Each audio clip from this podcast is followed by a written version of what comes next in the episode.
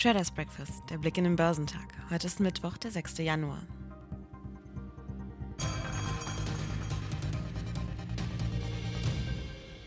Für Unsicherheit sorgen die Stichwahlen im US-Bundesstaat Georgia um zwei Sitze im wichtigen US-Senat. Sie haben inzwischen begonnen und ihr Ergebnis entscheidet darüber, ob die Republikaner von Donald Trump ihre Mehrheit verteidigen können oder die Demokraten neben dem Repräsentantenhaus künftig auch die andere Kongresskammer beherrschen werden. Mit der Kontrolle über den Senat könnte der künftige Präsident Joe Biden durchregieren. US-Beobachter rechneten mit einem knappen Rennen. Es war zunächst noch unklar, wann es belastbare Ergebnisse gibt, aber laut den Analysten der Investmentmanagement-Firma T. Rowe Price könnte der Wahlausgang entscheidend für die Höhe des nächsten Konjunkturprogrammes und damit die Erholung der von Corona strapazierten US-Wirtschaft sein.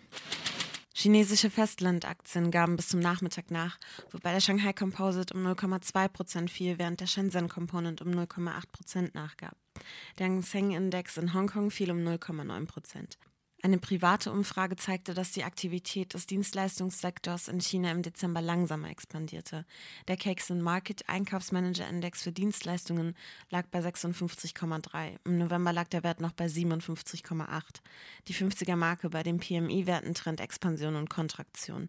In Japan gab der Nikkei um 0,6 Prozent nach, Südkoreas Kospi verlor 0,4 Prozent. Die Aktien in Australien gaben nach, wobei der S&P ASX 200 um 1,2 Prozent fiel. you. Die Aktienkurse an den New Yorker Börsen haben sich nach den Verlusten zum Jahresauftakt am Dienstag wieder stabilisiert. Die schon hohen Bewertungen und die Zurückhaltung der Anleger am Tag der wichtigen Stichwahl zum US-Senat in Georgia setzten der Kaufbereitschaft aber erneut Grenzen. Auch stark ausgefallene Stimmungsdaten aus der Industrie gaben keine positiven Impulse. Der Leitindex Dow Jones überwand einen zwischenzeitlichen Schwächeanfall und gewann am Ende 0,6 Prozent auf 30.392 Punkte.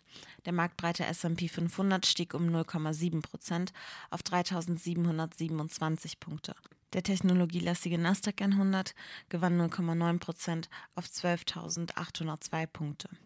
Am Montag haben alle drei Indizes schon zum Auftakt Rekorde markiert, dann aber mit klaren Verlusten geschlossen. Die Titel von Qualcomm legten nach Bekanntwerden eines Führungswechsels um über zweieinhalb Prozent zu. Beim Chipkonzern übernimmt ein Experte für den superschnellen 5G-Datenfunk den Chefposten. Cristiano Amon löst Steve Mollenkopf ab, der das Unternehmen erfolgreich durch eine Serie rechtlicher Turbulenzen gebracht hatte.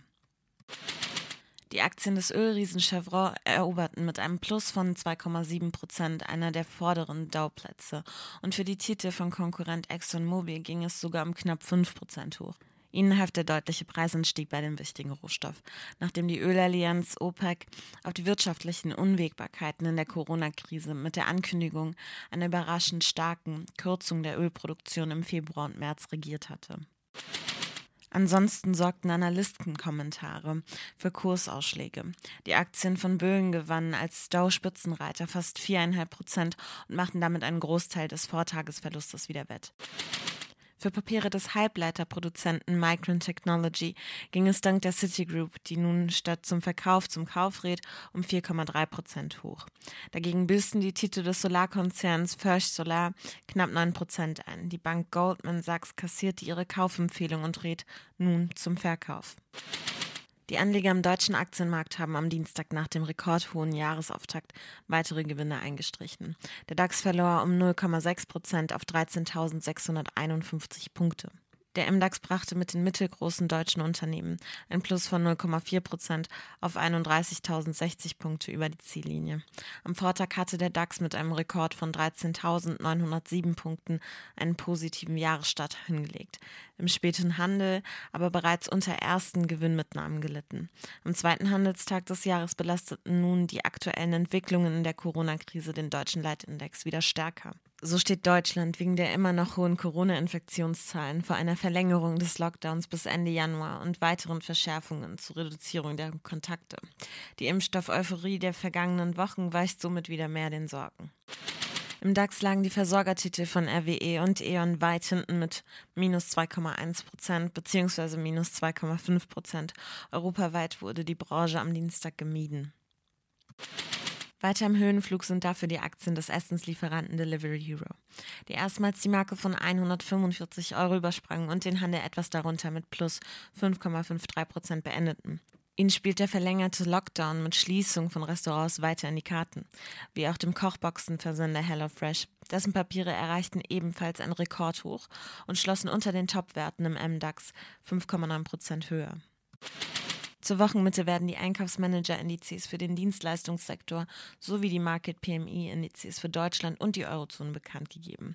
Zudem stehen die deutschen Verbraucherpreise an. Volkswirte erwarten einen leichten Anstieg der Inflationsrate von minus 0,3 auf minus 0,2 Prozent.